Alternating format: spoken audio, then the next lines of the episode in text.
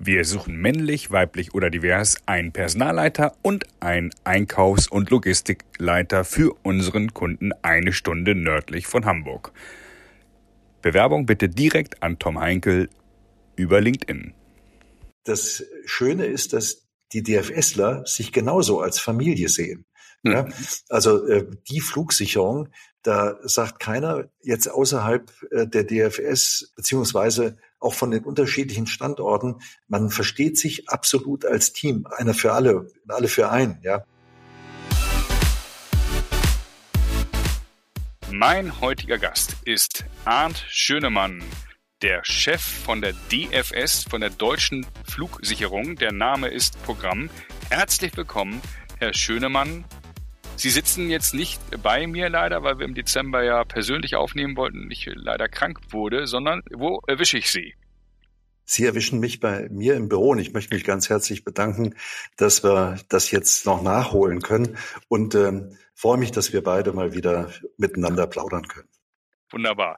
Ich hatte ja äh, bereits im Vorgespräch ein kleines Zahlenfeuerwerk angekündigt, äh, würde gerne da einfach mal ihren, ihren Lebenslauf so runterrattern. 1992 waren sie neun Jahre bei Dasel, heute Deal, das sind die, die die Flugzeugtoiletten bauen in Hamburg.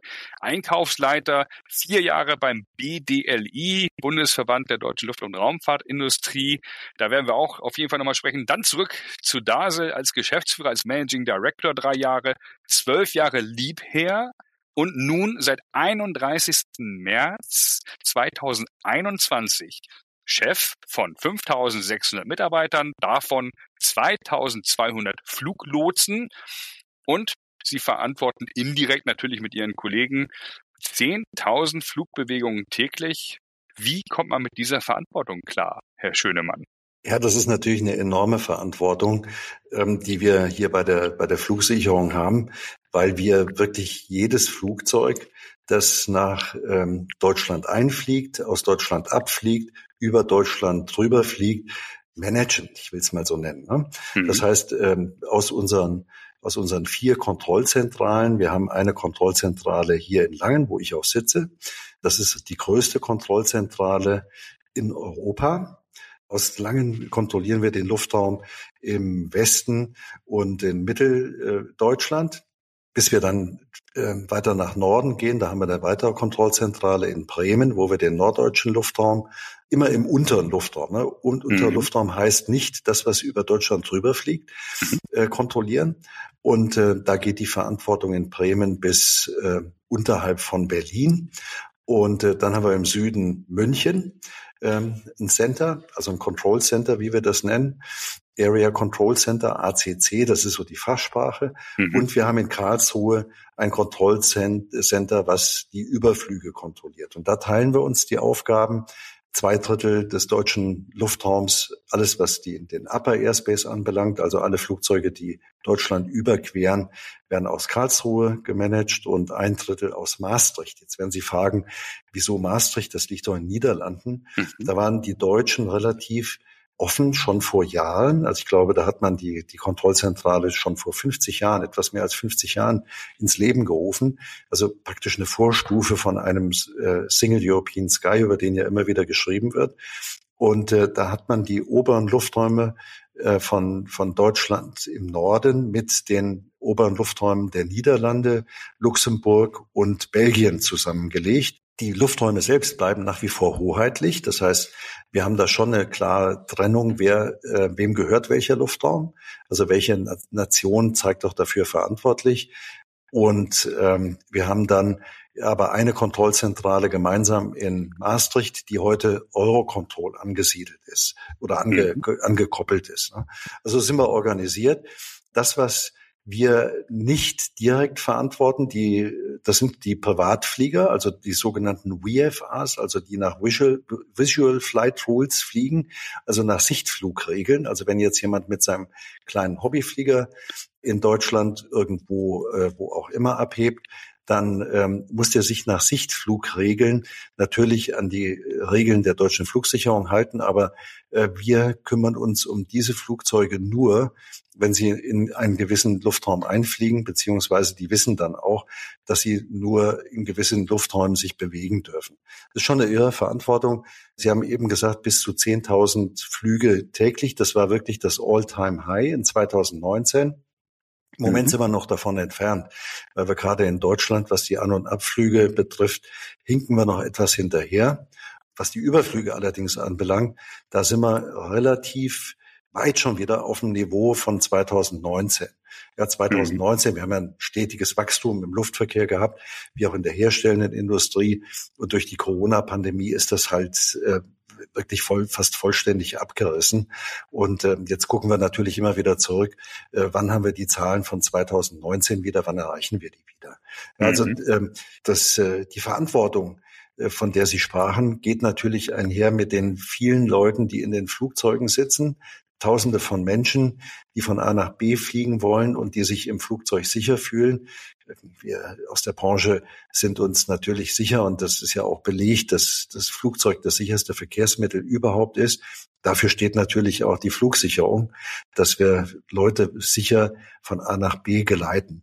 Und wissen Sie, der, der Lufthansa-Chef, der Carsten Spohr, hat mal zu mir gesagt, als wir uns mal getroffen haben, äh, er ist ja selbst Pilot und wenn ich dann nach Deutschland einfliege und ich höre äh, die Stimme eines DFS-Lotsen, dann weiß ich, ich bin zu Hause angekommen. Das ist hm. eigentlich eine schöne Aussage. Ne? Und ähm, mhm. die freut uns natürlich auch, wenn Leute sich dann wirklich heimisch fühlen und wissen, hier werden sie auch in der entsprechenden Qualität betreut, die sie von uns auch durchaus erwarten können.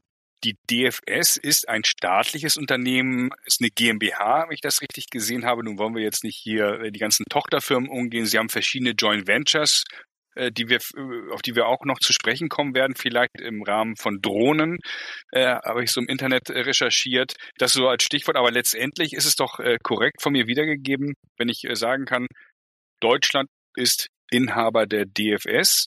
Ist das korrekt? Stimmt. Und ähm, jetzt ähm, ist es vielleicht auch eine ganz interessante Sache, wie sowas funktionieren kann ähm, mhm. als Bundesunternehmen. Wir sind auf der einen Seite sind wir natürlich eine GmbH, die auch verpflichtet ist, ein ordentliches Ergebnis zu erwirtschaften. Und auf der anderen Seite sind wir natürlich auch sehr stark dann äh, eingebunden in, in staatliche Gremien beziehungsweise auch ähm, über das Verkehrsministerium in die Regulierung. Flugsicherung ist reguliert in Europa. Das bedeutet, dass wir jetzt nicht ganz frei agieren können mit, mit unseren vertrieblichen Aktivitäten, aber da komme ich gleich nochmal zu, Bezug auf mhm. das sogenannte Drittgeschäft, was Sie angesprochen haben, über die äh, Tochterfirmen. Deswegen haben wir uns auch so organisiert im Wesentlichen. Wir sind als äh, Staatsunternehmen, äh, haben wir praktisch zwei Hüte. Ne? Auf der einen Seite GmbH, die wie jede andere GmbH äh, auch funktioniert. Auf der anderen Seite haben wir ganz, ganz viele Abweichungen davon durch die Regulierung, die für mich jetzt, als ich bei der DFS anfing, auch nicht so einfach waren zu verstehen. Ähm, warum ist das nicht einfach zu verstehen? Weil es gibt da Mechanismen, auch Finanzierungsmechanismen, die wirklich komplett anders sind, als äh, wir das aus der normalen Wirtschaft erkennen. Mich hat es gereizt, hierher zu gehen zur DFS. Muss, ich muss sagen, ich habe das überhaupt nicht bereut. Ganz im Gegenteil, fühle mich hier auch sehr wohl. Sehr politische Aufgabe natürlich auch, weil wir eben auch sehr stark mit ähm, nicht nur der Bundesregierung, sondern auch äh, mit, den, mit der Europäischen Kommission zu tun haben, auch mit den Nachbarstaaten zu tun haben, mit denen wir uns äh, abstimmen. Luftraum ist natürlich immer eine hoheitliche Sache und da möchten sich die Staaten ungern in die Feder diktieren lassen, was denn in ihrem eigenen Luftraum passiert. Also vielleicht haben Sie es vor kurzem in der Presse gelesen, dass wir gerade jetzt immer wieder sogenanntes GPS-Jamming haben, oben an der Ostsee, mhm. ähm, also in Richtung Rügen. Das heißt, da, dort werden ähm, äh, Satellitensignale offensichtlich gestört aus Kaliningrad heraus. So vermutet man. Ich glaube, das äh, ist soweit auch ähm, identifiziert, wo das herkommt. Das bedeutet, dass, äh, dass natürlich hier auch ähm, der, der Einfluss ähm, unmittelbar stattfindet durch den Ukraine-Krieg. Mhm.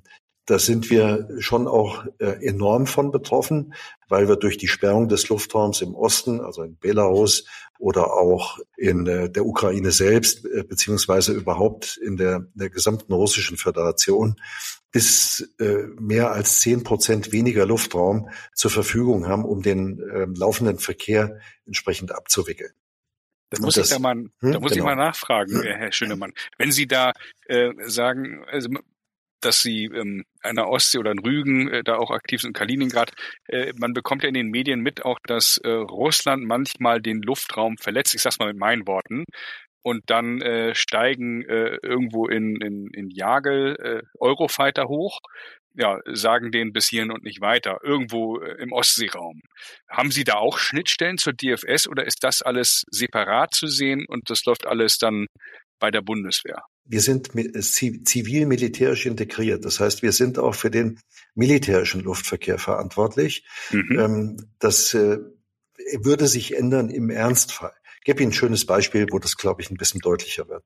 Wir haben im vergangenen mhm. Jahr eine Großübung in Deutschland gehabt, die nannte sich Air Defender 2023. Wir haben viele Leute von gelesen und gehört und hatten mhm. Riesensorge, wie soll überhaupt der Luftverkehr hier stattfinden, wenn viermal am Tag große Lufträume gesperrt werden für militärischen Luftverkehr. Das lief folgendermaßen ab. Wir, es waren in Jagel, Sie haben eben Jagel angesprochen, das ist ein, einer der Standorte gewesen, da habe ich auch ein schönes Erlebnis, kann ich gleich mal ein ja. bisschen von erzählen, weil ich durfte da an einem sogenannten Distinguished Visitors Day teilnehmen, an dem auch mhm. der, der NATO-Generalsekretär vor Ort war, dann auch der Bundesverteidigungsminister vor Ort war, äh, viele Abgeordnete des ähm, Haushalts- und auch des Verteidigungsausschusses. Ähm, ich durfte von Berlin aus mit einer A400M mitfliegen nach Jagel, mhm. ähm, auf Einladung vom Inspekteur der Luftwaffe, Ingo Gerhards. Es war für mich total beeindruckend, wie dieses Manöver abläuft. Und wir haben dort wirklich von der Luftwaffe ein Riesenkompliment bekommen. Das hat folgendermaßen funktioniert. Es gab mehrfach am Tag Telefonate oder Teams-Calls oder, oder WebEx, wie man das auch immer äh, per Videokonferenz äh, wurde, äh, geschah das auf jeden Fall mit Eurocontrol. Und es war, wurde festgelegt mit der Luftwaffe und der DFS gemeinsam, wann welcher Luftraum für militärische Aktivitäten gesperrt wird. Eurocontrol hat dann mit den Nachbarstaaten abgesprochen und vereinbart, dass bestimmte ähm, Verkehr, also wenn jetzt zum Beispiel aus äh, Großbritannien ein Flug Richtung Griechenland stattfinden soll, dass der dann eine Route über Frankreich nimmt oder so umgeleitet wird, dass er nicht durch dieses gesperrte Gebiet fliegt.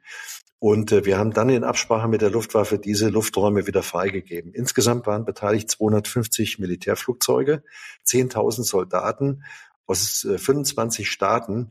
Das war die größte Luftwaffenübung die jemals stattgefunden hat unter deutscher Führung. Und das hat wirklich äh, tiptop ge geklappt. Nach dem Ausbruch des Kriegs in der Ukraine haben wir sofort gemeinsam mit der Luftwaffe Korridor eingerichtet, Luftfahrtkorridor, die mit jeweils vier Kilometer ähm, Breite, die ging äh, äh, im Norden, in der Mitte und im Süden. In der Mitte waren zwei Korridore über Deutschland äh, drüber. Und in diesen Korridoren äh, wurden Militärflugzeuge an die Ostflanke der NATO geführt, um dort die Logistik sicherzustellen, falls sich dieser Konflikt weiterentwickeln sollte. Ja, Kann man sich also, das vorstellen wie eine Luftautobahn? Ganz genau, ganz genau. Ja? Okay. Äh, richtig auch mit den Leitplanken, in denen sich die die Flugzeuge, die Militärflugzeuge bewegen mussten. Die haben wir dann teilweise auch gar nicht gesehen, weil die mit äh, ausgeschalteten Transpondern dort durchgeflogen sind. Das Ganze ist in einer Windeseile passiert, wo ich äh, dann wirklich auch auf unsere Leute stolz bin, wie schnell sowas mit der Luftwaffe dann organisiert werden konnte. Sie haben diese, diese Luftraumverletzungen angesprochen. Im Moment sind es äh, noch nicht richtig Verletzungen äh, des Luftraums, weil die russischen Flugzeuge sich immer im internationalen Luftraum bewegen, aber hart an der Grenze fliegen. Und sobald festgestellt wird, dass da jemand unterwegs ist, steigen tatsächlich äh, Fighter auf. Das sind nicht nur aus Deutschland welche, das können dänische sein, das können schwedische sein, die dann wirklich dieses Flugzeug begleiten. Also man kennt sich sozusagen schon, ja, aber das ist natürlich alles andere als eine angenehme Situation. Man muss aber auf der, muss aber klar sagen, da hat die NATO und auch die, die, die angrenzenden Staaten, die arbeiten da wirklich hervorragend zusammen. Mich hat das alles sehr beeindruckt, weil wir ja über Jahrzehnte es gewohnt waren, dass äh, die Welt friedlich funktioniert und und mhm. nach dem Fall der Mauer war alles wunderbar in Ordnung, dachten wir. Ne? Wir haben jetzt mhm. äh, diese Zeitenwende, die der Kanzler ja auch dann dann äh, äh, zitiert hat, tatsächlich die die so stattfindet und wir müssen davon ausgehen, dass wir halt zumindest jetzt was wir so feststellen in den nächsten Jahren wieder eine Art kalten Krieg haben werden. Das ist schlimm und wirklich sehr bedauerlich, weil das wollte, glaube ich, niemand. In den letzten Jahren, vielleicht das noch in Ergänzung, ich bin in den letzten mhm. Jahren ganz oft in, in China gewesen, bevor ich zur DFS kam, vier bis fünf Mal und äh, bin dann immer über äh, die russische Föderation geflogen, an Moskau und an äh, äh Nischni Novgorod vorbei äh, da saßen dann auch ehemalige Kollegen. Ich, Sie haben eben äh, auch gesagt, dass ich bei Liebherr gearbeitet habe. Liebherr hat dort ein Werk, was auch in der Luftfahrt tätig war, muss ich jetzt mittlerweile sagen. Und all diese äh, Verkehre Richtung Fernost äh, und auch nach Asien, die finden heute alle auf einer auf einer Autobahn äh, oder auf dem Highway statt von Nordwesten nach Südosten. Wenn Sie sich das mal auf Flightradar 24 anschauen, also ein bisschen rauszoomen, dann sieht man ganz stark diesen Verkehr, der eben von Nordwesten über, ähm, äh, über Deutschland hinwegführt, auf dieser Autobahn nach Südosten. Und mhm. äh, da haben wir eine extreme Konzentration von Flugzeugen im, im oberen Luftraum da müssen wir natürlich auch Sorge für tragen, dass das alles reibungslos funktioniert. Bedeutet aber auch, dass wir, dass wir dort ein Nadelöhr haben, wo wir jetzt in den nächsten Jahren ganz intensiv technologisch dran arbeiten müssen, dass dieses Nadelöhr auch noch mehr Verkehr aufnehmen kann, weil die Airlines wachsen wollen. Ja, und mhm. äh, ein großes Problem für die hiesige Luftverkehrswirtschaft ist dann natürlich schon, dass die äh, Hubs in Istanbul, in Dubai, in Doha, also mit ihren Airlines, Turkish Airlines, äh, Qatar und Emirates Airlines natürlich sehr stark davon profitieren, dass unweigerlich die Flugzeuge an ihnen vorbeigeführt werden müssen. Wenn man früher sich überlegt hat, ja, da verliere, verliere ich Zeit, wenn ich über Dubai fliege, das nehme ich dann lieber nicht in Kauf. Heute muss ich da vorbeifliegen, da profitieren die natürlich enorm von. Und das geht äh, schon dann auch zu Lasten der, der, der großen Hubs hier in Mitteleuropa. Also in Deutschland haben wir ja da Frankfurt, München, beziehungsweise Amsterdam und äh, London Heathrow, die sind da genauso betroffen, Paris, Charles de Gaulle. Mhm. Also Sie haben so gesehen einen sehr internationalen Job ähm, und nicht nur auf Deutschland beschränkt, habe ich gelernt. Sie haben einen politischen Job. Da waren die vier Jahre beim BDLI ja sicherlich dann auch Lehrjahre ein Stück weit, weil Sie dadurch sich ein relevantes politisches Netzwerk aufbauen konnten. Ich würde aber gerne nochmal äh, auf das Thema Verantwortung auf die Fluglotsen zu sprechen kommen. Habe gelesen, Sie haben roundabout 350 Auszubildende oder Leute, die sich zu Fluglotsen ausbilden lassen bei sich. Ähm, das ist ja auch ein, ein spannender Beruf, wo man viel Geld verdienen kann. Vielleicht können Sie mir da so nochmal einen Einblick geben in die Arbeit Ihrer Kollegen. Was, also das sind ja wirklich Leute, die sitzen vor Monitor und haben eine unglaubliche Verantwortung. Schrägstrich, verdienen aber auch gutes Geld. Also the stage is yours, Herr Schönemann, machen Sie Werbung für die DFS als Arbeitgeber, unter anderem, dass viele, dass wir viele äh, gute Fluglotsen weiter haben in Deutschland. Das ist natürlich ganz äh, wichtig für uns. Wir machen da unheimlich viel in der Mitarbeiterwerbung. Das ist wirklich ein faszinierender Job. Wir haben eine eigene Akademie hier in Langen. Wir mhm. bilden jährlich 136 Fluglotsen aus. Das ist im Moment unsere Maximalkapazität, die wir haben. Und äh, Sie haben natürlich recht, äh, dadurch, dass äh, die, die Ausbildung das hängt je, nach, je nachdem davon ab, welche Ausbildungsgänge dann auch folgen. Aber man kann schon sagen, drei bis vier Jahre dauert die Ausbildung. Aber es ist ein faszinierender Job mit ganz äh, tollen Kolleginnen und Kollegen. Wir haben auch gerade bei den, bei den, bei den Lotsinnen und Lotsen haben wir sehr viele weibliche Kolleginnen, wo wir äh, immer wieder sagen müssen, ist auch sehr gut vereinbar mit Familie, ja, weil äh, wir unterschiedliche Schichten natürlich haben, in denen da gearbeitet wird. Und äh, ich kann junge Leute wirklich nur ermutigen, nach dem Abitur auch an die Flugsicherung zu denken. Wir machen einmal ähm, äh, im Jahr machen wir einen äh, sogenannten Recruiting Day. Und ähm, da laden wir auch ein, öffentlich, da kann man sich im Internet dann erkundigen und äh, einfach mal herkommen nach Langen. Das sind hier mhm. ganz viele in blau gekleidete, mit blauen T-Shirts gekleidete Kolleginnen und Kollegen, die wirklich Werbung für den tollen und verantwortungsvollen Job machen. Sie haben eben die, die Mitarbeiterzahl genannt, die wir haben. Das ist jetzt nur die DFS. Insgesamt mit unseren Schwesterfirmen beziehungsweise Tochterfirmen sind wir äh, über 6000 Leute. Aber ähm, was auch wichtig ist, ist ja, dass wir nicht nur Lotsinnen und Lotsen haben, äh, die entsprechend viel Verantwortung tragen, sondern auch sehr viel Technik dahinter, die betreut werden muss.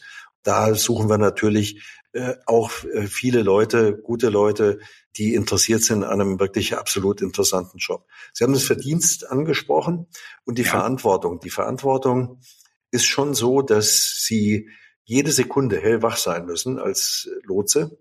Sie können jetzt nicht mal eben Ihren Bildschirm aus den Augen verlieren oder äh, mal eben mal zwischendurch, ohne dass eine Kollegin oder ein Kollege übernimmt, äh, zur Toilette gehen.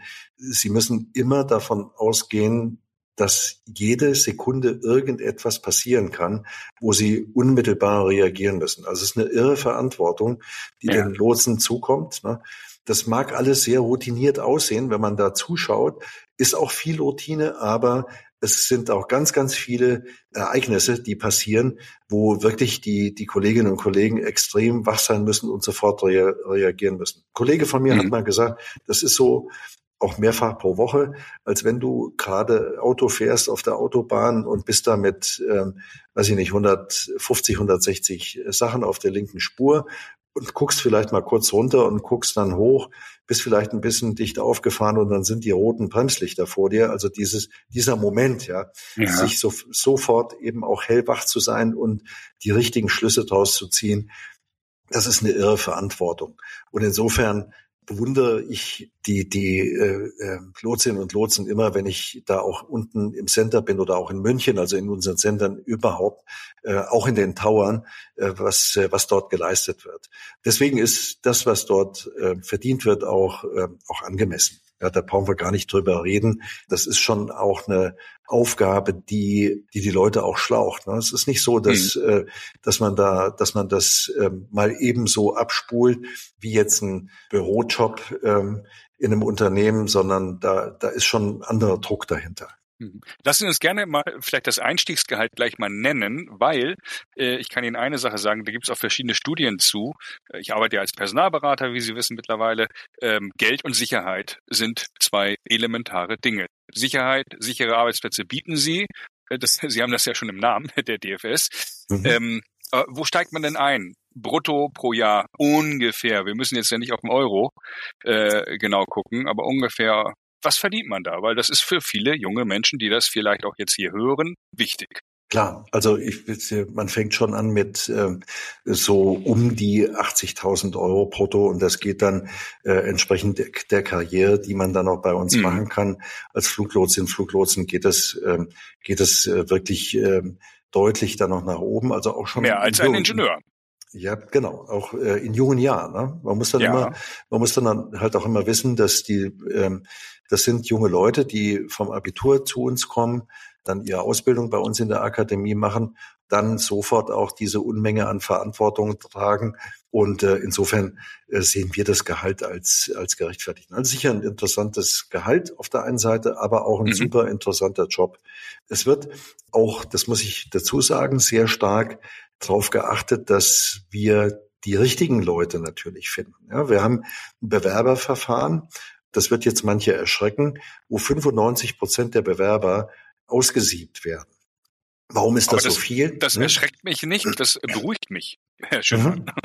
Gut, das finde ich finde ich gut, dass Sie das beruhigt, weil äh, wir haben gemeinsam mit dem DLR, also dem Deutschen Zentrum für Luft- und Raumfahrt in Hamburg, Auswahlverfahren erarbeitet, und äh, da äh, kommt es ganz stark drauf an, Teamfähigkeit, äh, Leistungsfähigkeit, Stressresistenz, Kooperationsfähigkeit auch mit Kolleginnen und Kollegen, die neben den Lotsinnen und Lotsen sitzen und mit denen dann zusammengearbeitet werden muss, aber auch diese Entscheidungsfreudigkeit und natürlich im Wesentlichen auch die, die, der Stressfaktor ist dann ein Thema, wo was auf Herz und Nieren abgeprüft wird.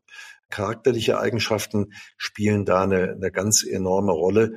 Ähm, das ist jetzt nicht damit getan, dass man einen schönen Test macht auf ein, auf ein Blatt Papier und dann denkt, naja, jetzt wird man genommen, sondern da werden äh, schon die, die Bewerber äh, auf Herz und Nieren ähm, äh, ge, ge, getestet.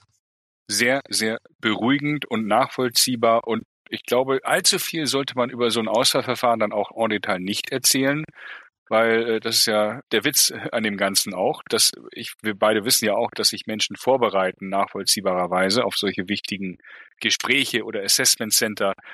Aber letztendlich ähm, muss man sich ja auch authentisch dann so geben, wie man ist. Und dann sollte man vielleicht auch dann, wenn man zu den 95 Prozent gehört, die das dann eben nicht schaffen, äh, in den Spiegel schauen und sagen, ja, vielleicht ist das dann nicht der richtige Beruf für mich oder vielleicht habe ich auch nur einen schlechten Tag gehabt. Meinen Sie, dass da die Tagesform manchmal auch eine große Rolle spielt? Das Oder ist sein. Das, das, das Auswahlverfahren so valide, dass Sie sagen, nee, nee, also einmal, äh, wenn man da durchgefallen ist, der braucht sich nicht nochmal bewerben. Also das ist nicht so, dass, ähm, dass das jetzt eine, eine Fünf-Minuten-Sache ist, sondern mhm. da, da wird man, das geht schon über ein paar Tage. Und insofern ist es nicht so, dass äh, wenn ich jetzt heute schlecht drauf bin, dass äh, denke ich mal, das merken dort die Leute. Ich bin da jetzt selber nicht drin gewesen, weil ich bin mir ziemlich sicher, ich würde das nie bestehen. Für mich wäre das auch nichts. Also ich könnte diese Konzentrationsfähigkeit wirklich ähm, äh, in, in der Zeit, wo man dann wirklich dann auch äh, im Center sitzt oder auf dem Tower sitzt, wahrscheinlich gar nicht aufbringen. Und insofern denke ich mal, äh, wissen natürlich schon die Leute, die dieses Auswahlverfahren machen, worauf genau sie achten müssen. Und die merken schon, wenn jemand vielleicht da gerade einen schlechten Tag hat oder, oder nicht. Ne? Mhm. Ähm, und äh, nur sie können sich natürlich einen schlechten Tag nicht ähm, an der Arbeitsposition erlauben, weil da ist dann unmittelbar die Sicherheit möglicherweise auch beeinträchtigt. Das wollen wir natürlich nicht nachvollziehbar. Nun haben wir eben schon über, naja, knapp 80.000 Euro Einstiegsgehalt gesprochen. Äh, es ist so, dass bei staatlichen Unternehmen, so ist es ja in Hamburg, aber auch bei vielen deutschen Unternehmen, Gehälter offengelegt werden. Das heißt, derjenige, der sich jetzt ganz viel Mühe gibt und diesen Podcast hört, könnte irgendwie ihr Gehalt ergoogeln, weil das in irgendwelchen Berichten, die offengelegt werden, im Offen, Internet erscheinen. Offengelegt werden müssen. Offengelegt also werden müssen. Hab, ja, genau. Wie finden Sie denn das? Ja, ich finde das nicht so gut, weil mhm. äh, ich, äh, aber das ist so, gemäß äh, unserer Vorgaben müssen wir das offenlegen. Und ähm, ich bin ja, habe ja lange Jahre in, in einem Familienunternehmen jetzt äh, gearbeitet. Ne? Da war Bei das Liebherr? natürlich, genau, da war das natürlich nicht üblich. Und äh, man kann es nachlesen. Ich habe mich jetzt dran gewöhnt, ähm, da ähm, am Anfang hatte ich dann natürlich so, habe ich mir überlegt, naja, muss das unbedingt sein, habe dann auch mal nachgefragt. Äh, mir wurde aber dann mehrfach gesagt, nee, nee, da kommst du nicht dran vorbei, da haben hm. wir eine Offenlegungspflicht. Ne? Verstanden. Und äh, wie wurden Sie ausgewählt? Ähm, Sie haben ja dann während Corona dort losgelegt. Ähm, wie läuft so ein Auswahlverfahren für so einen Spitzenmanager-Job? Der auch obendrein ja sehr politisch ist. Also wenn ich es richtig gesehen habe, Aufsichtsratsvorsitz ist in der Regel Staatssekretärin oder Staatssekretär vom äh, Bundesverkehrsministerium, korrigieren Sie mich. Ähm, Im Moment, im Moment nicht. Es ist eine Abteilungsleiterin, nicht. aber das, das äh, tut nichts zur Sache. Ich, äh, ja, okay. Aber äh, aus dem, genau. aus der Ecke kommt dann da jemand. Wie, mhm. wie werden, wie läuft da sowas ab? Das äh, erleben ja nicht viele Menschen mit. Auch wir sind ja ein Stück weit ein Karriere-Podcast und Menschen fragen sich auch, Mensch, wie finden denn da äh, Gespräche statt? Kommt denn der Herr Schönemann zum Kaffee oder muss der mit 17 Leuten Einzelgespräche führen? Wie läuft sowas? Also ich wurde äh, ich wurde angerufen während der Corona-Zeit. Mhm. Ich äh, habe bei Liebherr übrigens übrigens eine fantastische Firma. Ne? Da kann ich äh, auch ja. jungen Leuten nur ans ans Herz legen, äh, sich da auch mal zu erkundigen, weil da werden auch gute Leute gesucht. Also da werden jede Menge Leute auch gesucht, weil Hochlauf in der Flugzeugproduktion äh, schlägt da natürlich zu Buche. Ich war überhaupt nicht in der Not, jetzt wechseln zu wollen oder zu müssen. Ganz im Gegenteil, äh, wir haben da äh, auch eine, eine sehr viel Erfolg äh, mit der Firma äh, gehabt, hat nach wie vor natürlich haben die sehr viel Erfolg, schlägt mein Herz natürlich auch immer noch ein Stück weit mit, wenn ich lese, mhm. was, äh, wenn man einen neuen Auftrag geholt hat und so weiter. Da freue ich mich natürlich für die Kolleginnen und Kollegen, beziehungsweise ehemaligen Kolleginnen und Kollegen. Das ist völlig klar. Ähm, das ist ja äh, dann auch immer eine Frage vom Commitment. Ne? Und das zeigt ja auch, wenn man ein klares Commitment ähm, zum Arbeitgeber hat, dann dann behält man das ja auch. Und das ist jetzt hier ganz genauso. Also ich bin angerufen worden von einem Headhunter, ähm, und wurde gefragt, ob äh, ich denn Interesse hätte, an, an äh, mich beruflich zu verändern. Da habe ich gesagt, nein. Dann sagte der, na ja, vielleicht äh, hören Sie sich das mal an. Da habe ich gesagt, natürlich. Ich bin, habe mir in meinem Leben immer angewöhnt, nicht sofort Nein zu sagen, aber da musste ich jetzt Nein sagen, dass ich, äh, dass ich jetzt nicht auf der Suche bin, mich beruflich zu verändern. Und ähm, na, dann wurde eben gesagt, naja, es geht hier um den Vorsitzenden der Geschäftsführung Deutsche Flugsicherung. Und ich kannte ja meine beiden Vorgänger, also den Professor Klaus-Dieter Scheuerle und auch den Herrn Dieter Kaden aus der Branche. Man kennt sich ja in der Branche. Und mhm. da dachte ich, hm, oh hoppla, das hört sich ja interessant an. Und ich habe mich natürlich dann gefragt, ui, das ist natürlich eine Auszeichnung und eine Ehre, dass ich überhaupt angesprochen werde. Wir haben dann ein Gespräch geführt, eben mit diesem Headhunter und äh, der hat mich dann ähm, der Staatssekretär, der damaligen Staatssekretärin empfohlen, äh, doch mit mir dann mal ein intensives Gespräch zu führen. Das ging dann auch relativ schnell äh, alles. Also ich bin dann nach Berlin geflogen während der Corona-Zeit, habe dann ein erstes Gespräch geführt. Da folgte relativ schnell ein ein zweites Gespräch, dann ein Gespräch mit dem sogenannten Personalausschuss des Aufsichtsrats das sind ähm, äh, Aufsichtsratsmitglieder, die sich mit äh, Geschäftsführungsthemen beschäftigen. Naja, und dann zum Schluss ähm, habe ich dann auch noch den Verkehrsminister getroffen, der sich äh, wirklich äh, lange Zeit, also über eine Stunde Zeit mit mir genommen hat und mich da in einem Münchner Hotel getroffen hat. Äh, wir haben ein sehr, sehr gutes Gespräch miteinander geführt und haben dann ähm, zum Schluss äh, stand er auf und sagte, ich hätte Sie da gerne auf gute Zusammenarbeit. Ne? Ähm, und ähm, dann so, so kam ich zur Flugsicherung. Vielleicht ein bisschen zum Hintergrund äh, zu meiner Person noch. Sie haben es mhm. eben angesprochen. Ich habe in äh, der Luftfahrt begonnen 1990 bei der Firma Sell in Herborn. Aus der Ecke komme ich auch. Also das ist in Hessen, ist in ähm, in dem Dreieck Wetzlar, Marburg, äh, Gießen und äh, war dort Einkäufer, also ein Sachbearbeiter im Einkauf äh, für äh, Flugzeugküchen. So, und Sell hat dann zwei Jahre später, anderthalb Jahre später, ein Joint Venture mit der damaligen deutschen Airbus in Hamburg gegründet, die DA-Sell, DA für deutsche Airbus und Sell eben für den Galley-Hersteller. Und ich wurde gefragt, ob ich Interesse hätte, Einkaufsleitung dort zu übernehmen. Ähm, das sei ein Unternehmen, was jetzt aufgebaut werden solle zur Entwicklung und Herstellung aller Flugzeugbordtoiletten für die Airbus-Familie. Zu der Zeit gab es dann die A300 noch, die A310 und die A320 äh, begann gerade erfolgreich zu werden, hatte zu dem Zeitpunkt aber noch Chemietoiletten. Das heißt, so wie man sich das aus dem, aus dem Campingwagen vorstellt, eine Chemietoilette eingebaut und man wollte die Toiletten für die neu gelaunchten Flugzeuge A330, A340, aber auch die nächste Generation 320, dann auch in der Folge die A319 und A321, die ja relativ äh, dicht dann Anfang der 90er Jahre folgten, mit einer einheitlichen äh, Lavatory, wie, wie wir da zu den Waschräumen sagen, aus, äh, ausstatten. Und mhm. äh, das war eine spannende Geschichte. Ich war Personal Nummer 13, weiß ich noch wie heute. ähm, hab, hab zunächst in Neu-Wulmsdorf in einem angemieteten Büro gesessen und äh, wir haben dann angefangen, da zu arbeiten. Ich musste dann auch alles machen. Also äh, das ging über ja, Wareneingang, Warenausgang. Ich habe Bestellungen von Hand geschrieben, damals noch mit WordPerfect. Ne? Ähm, dann habe ich eine, eine ähm, eine Inventur machen müssen, also auf dem Zettel praktisch das Material äh, nachgezählt, was ähm, und da wurden die Toiletten noch übergangsweise bei Sell in Hessen gefertigt, bis sie dann, bis die Fabrik fertig war in Finkenwerder, äh, die jetzt heute Deal Comfort Modules heißt. 1992 habe ich da angefangen.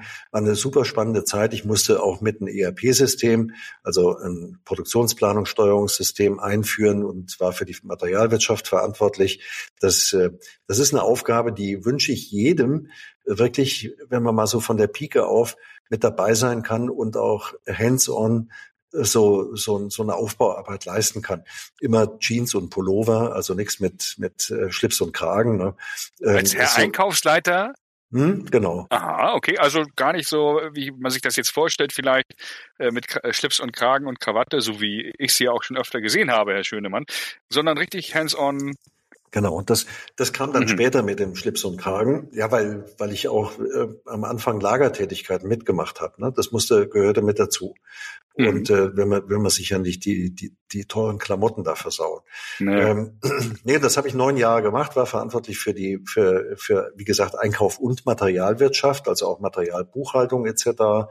Kam dann an einen Punkt, wo ich mir dachte, hm, hast das jetzt neun Jahre gemacht, ähm, What's Next. Ne? Das war 2001 und dann habe ich mich 2001 erinnere ich mich noch sehr genau. Das war in, im Februar 2001 habe ich eine, eine Anzeige in der FAZ gelesen. Damals äh, war Internet, äh, Jobmaschinen und so weiter. Die Dinge gab es ja so noch nicht.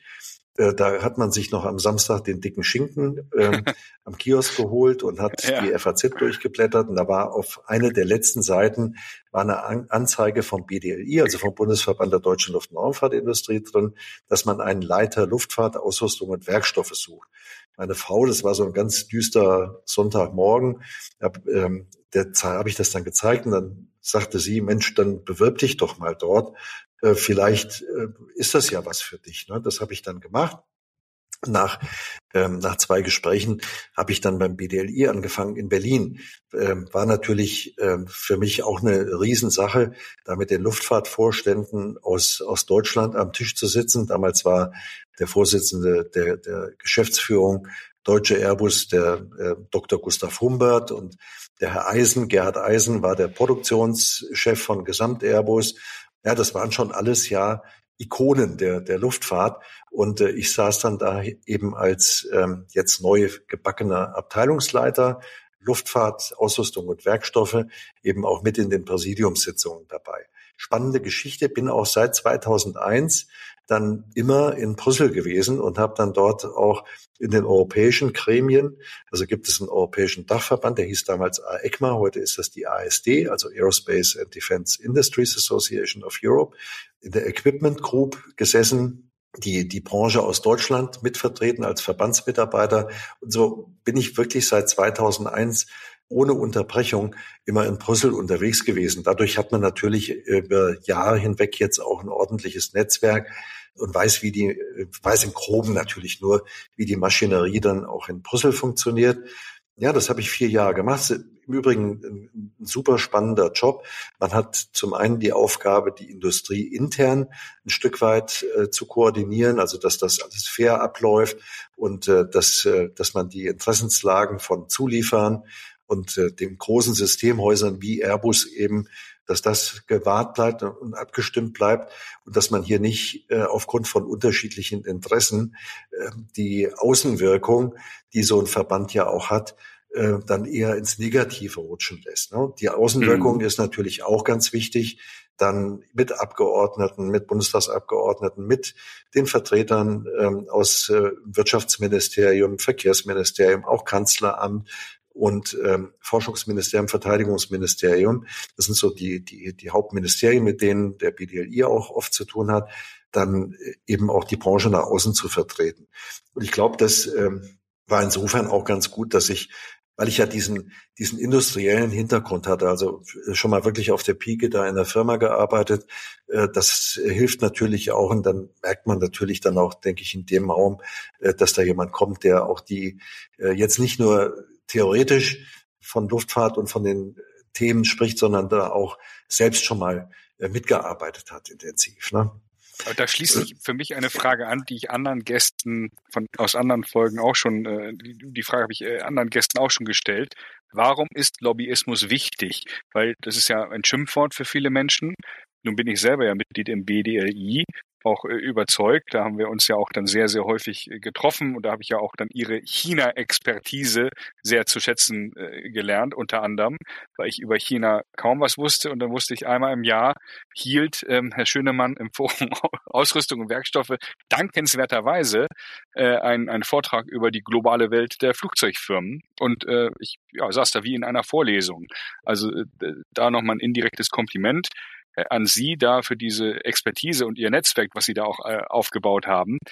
Vielleicht nochmal für die Hörer auch, äh, die vielleicht eine kritische Haltung haben und sagen, ach, diese doofen Lobbyisten da, die sitzen den Politikern auf dem Schoß und wollen ja nur irgendwie Kohle abziehen für ihre Branche. Warum ist das wichtig? Wissen Sie, mir hat jetzt vor gar nicht allzu langer Zeit ein Staatssekretär gesagt, uns geht's nur gut, wenn es der Wirtschaft gut geht. Und äh, da ist ja was dran.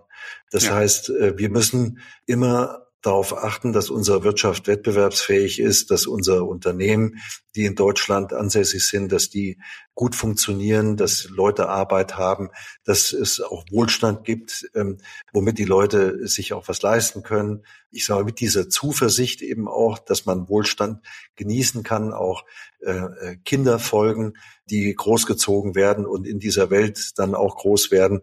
Und ich sehe das schon so, dazu gehört das eben auch, dass man Lobbyarbeit macht. Und Lobbyarbeit, wie Sie sagen, das äh, ist halt äh, oftmals negativ behaftet. Ich glaube, da denken manche Leute, da läuft jemand mit einem, mit einem Portemonnaie rum und äh, steckt irgendwelchen Leuten Geld zu. Das ist überhaupt nicht der Fall, sondern nee. es geht, es geht äh, wirklich rein darum, die Interessen der Industrie in der Politik auch bekannt zu machen. Ähm, Sie haben eben gesagt, er hat einen Vortrag über China gehalten. Ich hoffe, ich habe da nicht zu sehr Monologe gehalten. Nein, nein, ähm, nein. Ich war jetzt natürlich bei Liebherr ja auch ähm, im, am Standort Lindenberg im Allgäu waren die Vertriebsaktivitäten mir zugeordnet und insofern war ich dann öfter auch äh, mit den größeren Flugzeugherstellern dieser Welt dann zusammen, also mit Boeing in Seattle, Airbus Toulouse sowieso und, und, und Hamburg, Bombardier in Kanada, auch äh, Sukhoi in, in, und heute Irkut laufen, laufen die Programme bei Irkut in Russland, äh, Comac in China, Empire in Brasilien. Und äh, das Schöne für für mich damals war, dass, äh, dass wir sogenannte Markterkundungsreisen mit einem Wirtschaftsministerium beschlossen hatten. Das heißt also, Zulieferfirmen aus Deutschland hatten die Gelegenheit, sich bei so einer Reise anzuschließen, auch zu äh, deutlich günstigeren Kosten, weil das gefördert wurde vom, äh, vom Wirtschaftsministerium. Und ich konnte da immer so ein bisschen als Door-Opener wirken, weil ich bei den Firmen bekannt war, beziehungsweise konnte dann immer so ein Stück weit auch ähm, eine Vermittlerrolle einnehmen. Diese Weil Liebherr ja auch an alle diese Firmen geliefert hat, ne? als ganz, eine der wenigen deutschen Firmen. Ganz genau. Also Liebherr ist ähm, die internationalste äh, deutsche ja. Ausrüstungsfirma. Das Schöne war, dass ähm, diese Firmen, die, die haben ja unter anderem auch ein Interesse daran, ihre militärischen Flugzeuge nach Deutschland zu verkaufen. Ich gebe Ihnen ein Beispiel äh, von Boeing. Boeing hatte zu einer Zeit, als wir dann auch nach USA äh, geflogen sind, vor, Schwertransporthubschrauber nach Deutschland zu verkaufen. Das ist die CH-47, das ist ihnen gelungen. Dann die P-8 Poseidon, Aufklärungsflugzeuge auf Basis von der Boeing 737, das ist ihnen gelungen. Und äh, umgekehrt haben wir natürlich gesagt, dann lass uns doch aus dieser Vertriebsgeschichte seitens der Flugzeughersteller auch versuchen, irgendwo einen Benefit für die deutschen Ausrüster auszubekommen, indem wir sagen, wir wollen jetzt nicht unbedingt bei einer CH47 in der Supply Chain ähm, mit eingebettet sein, zumal die ja existiert. Ja, also würde man ansonsten jemanden äh, eben aus dem laufenden Wettbewerb äh, werfen. Aber ihr habt äh, neue Programme, äh, ihr plant neue Programme und da möchten wir gerne die Produkte der deutschen Zulieferer anbieten und die Fähigkeiten anbieten. Und äh, ich muss sagen, das haben die, die Luftfahrtfirmen, also das jetzt Boeing ist, ob das Empire ist, ob das auch Lockheed Martin ist, auch Comac, die haben das sehr gerne angenommen, weil sie dann auch ähm, sich eine Supply Chain angucken konnten, die jetzt über die lokalen und äh, angestammten Zulieferer, die sie haben, äh, hinaus äh, gute Fähigkeiten haben. Und äh, ich muss sagen, da hat das Wirtschaftsministerium immer wirklich hervorragend unterstützt. Und äh, Jetzt kann man sagen, das ist das Ergebnis von, von Lobbyarbeit. Ne? Ich glaube so, das ist das beste Beispiel von Lobbyarbeit, dass mhm. äh, wenn dann Verträge zustande gekommen sind, das Ganze wirklich dann auch entsprechend zum Erfolg geführt hat. Mhm. Habe hab ich auch ein, zwei Mal mitgemacht, auch unter anderem nach Seattle. Das ist so lange her, Herr Schönemann, vor 15 Jahren oder so, vielleicht sogar noch länger her. Und genau da habe ich auch dann die Erfahrung gemacht, dass man im Prinzip äh, ja auch sehr effizient, auch zeitlich gesehen, dann äh, ja vorsprechen konnte vor relevanten Personen äh, gemeinsam mit 20 anderen und ich habe festgestellt, dass ähm, auch gerade auf, auf Messebesuchen äh, oder als Aussteller im Ausland, in Indien oder so, dass man äh, mit den Deutschen, die dort vor Ort dabei waren oder dabei äh, sind, man wirklich zu einer, wie, wie auf einer Klassenreise, äh, zu einer Gemeinschaft wird und sich gegenseitig auch hilft. Heißt, äh, wenn ich mitbekommen habe, dass äh, irgendwo eine Opportunity für einen der äh, anderen äh, Reisebegleiter irgendwo äh, entstanden ist, dann habe ich denen gerne die Visitenkarte weitergereicht, vice versa ähm, oder man hat ja auch gesehen, wer dann das gemacht hat und wer es nicht gemacht hat ähm, oder wer einem da versucht hat, die Show zu stehlen hier und da. Also, ähm, aber das hat eigentlich wunderbar funktioniert und äh, genau so, wie Sie es eben beschrieben haben, so möchte ich es im Prinzip den Hörern auch beschreiben. Ja, wir leben ein Stück weit vom Export, habe ich mal gelernt und äh, unter anderem sind solche Delegationsreisen dann natürlich essentiell, um zu sehen, na, geht da was oder geht da nichts? Und ähm, dann kann man lange, das würde jetzt aber zu weit führen, darüber philosophieren, ob es jetzt angemessen ist, als deutsche Firma dann nach China zu liefern. Ja, ist es, äh, meiner Meinung nach, ganz klar. Oder eben nach Russland. Ja, ist es im Moment nicht, ist auch klar. Aber äh, ich glaube, viele Hörer oder Menschen stellen sich das auch immer so einfach vor, wie dann eben Produktionen rauf und runter gefahren werden können oder Standorte geschlossen werden. Äh, das sind irre komplexe äh, Dinge und äh, das, wir hängen halt irgendwo global zusammen in der Weltwirtschaft, das haben wir alle gelernt. Äh, haben, haben Sie da äh, eine Meinung zu, zu diesem äh, Thema Politik und wa was darf, wo darf man hinverkaufen und wo nicht? Ja, natürlich. Und ähm, auch wir sind ja jetzt bei der DFS, wenn wir vielleicht zur DFS, zur deutschen Flugsicherung zurückkommen, mhm. ähm, haben wir eine, haben wir Tochterunternehmen, die im sogenannten Drittgeschäft unterwegs sind. Und äh, wir schauen natürlich schon genau ähm, nach den Ländern, in denen wir unterwegs sind, haben da auch einen klaren Prozess, dass wir erstmal äh, uns erkundigen, gibt es seitens des Bundesausfuhramts irgendwelche Restriktionen, dass wir dort unsere Dienste an, äh, anbieten. Gibt es, äh, wir fragen dann nochmal über das Verkehrsministerium, die dann beim Auswärtigen Amt an, gibt es irgendwelche politischen Restriktionen, mit einem bestimmten Land zusammenzuarbeiten. Und wenn die das alles verneinen, wenn die sagen, nein, da, da könnt ihr gerne anbieten, dann machen wir das. Also wir sind da wirklich auch äh, sehr erfolgreich. Wir machen zum Beispiel die Flugverkehrskontrolle. Das sind jetzt äh, abgestellte Mitarbeiter, also praktisch kann man mit einer Arbeitnehmerüberlassung vergleichen in Bahrain. Ähm, da bin ich jetzt auch vor kurzem gewesen. Ganz spannend. Die Leute fühlen sich wirklich als DFS dort, die, die Lotsinnen und Lotsen, äh, die den Job dort machen. Wir haben Auftrag gewonnen in London Gatwick. London Gatwick ist die äh, ist der am stärksten frequentierteste Flughafen auf einer Bahn in mhm. London. Ne, London hat ja fünf äh, äh, Flughäfen. Le leider haben wir den Auftrag wieder verloren. Wir machen die Flugverkehrskontrolle in Edinburgh. Da bin ich äh, letzte Woche gewesen, in Schottland. Und wir sind mhm. gerade dabei, uns mit unserer britischen Tochter, also wir haben die Air Navigation Services Limited, uns in Birmingham zu bewerben, die gegebenenfalls eine Ausschreibung machen wollen. Die überlegen sich das gerade noch. Und äh, wir sehen dort eine gute Möglichkeit auch der Weiterentwicklung unseres Geschäfts in, in, in Großbritannien. Warum haben wir in Gatwick, warum haben wir Gatwick wieder verloren? Wir haben mhm. den gewonnen vor der Pandemie. Wir waren doch dort auch wirklich super erfolgreich. Und äh, da hat uns unser, äh, da haben uns unsere britischen Wettbewerber in dem Fall, aber das sind natürlich auch Kollegen, also die Netz, das ist äh, die britische Flugsicherung, die haben uns den Auftrag äh, dann abgenommen mit einer Low-Cost, mit einem Low-Cost-Angebot, wo wir dann irgendwann gesagt haben, äh, da können wir nicht mithalten. Warum können wir da nicht mithalten? Weil wir dort ähm, hauptsächlich ja äh, Lohnkosten haben. Also äh, die Personalkosten sind sind äh, ganz entscheidend natürlich bei bei so einer bei so einer Art Arbeit. Und die haben unterstellt, dass sie dort ähm, mit einem sehr niedrigen Ansatz, was jetzt äh, Gehaltssteigerungen anbelangt, durchkommen. Ähm, mhm. Jetzt haben sie aktuell war auch in der Presse zu lesen. Also haben uns den Auftrag abgenommen, den haben wir auch wirklich Ende 2022 dann verloren und haben das an äh, Netz äh, zurückgeben müssen. Die hatten das vorher schon mal. Die haben da offensichtlich mit den Gewerkschaften äh, so schwierige Gespräche geführt, dass sich auch Lotsen wegbeworben haben. Dann gab es teilweise Krankheitsfälle, ich will jetzt nicht vom wilden Streik reden, ja, Krankheitsfälle, mhm. die dazu geführt haben, dass Gatwick überhaupt nicht mehr gut funktioniert hat.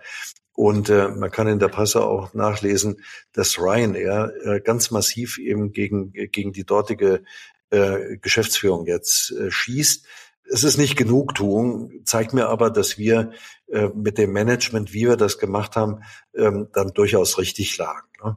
Also ähm, es ist durchaus so, dass Sie Wachstumspotenzial im Ausland haben genau. äh, und äh, hier und wieder global Dinge ausgeschrieben werden und die DFS sagt, da gehen wir ran.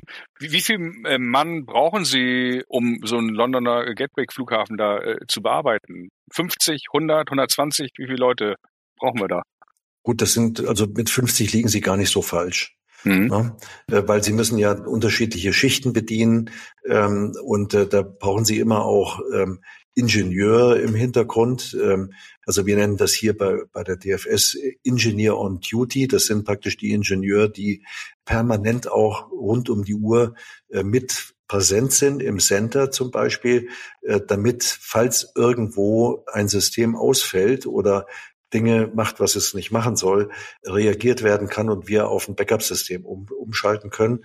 Und es gibt natürlich dann immer auch die gesamte Technikbetreuung und Administration dahinter. Aber 50 Leute, das, das, äh, das passt schon. Okay. Das äh, okay. geht dann, das geht dann so, wenn man einen Auftrag verliert, dann gibt es einen Betriebsübergang eben an äh, die Flugsicherung, an denjenigen, der das dann übernimmt.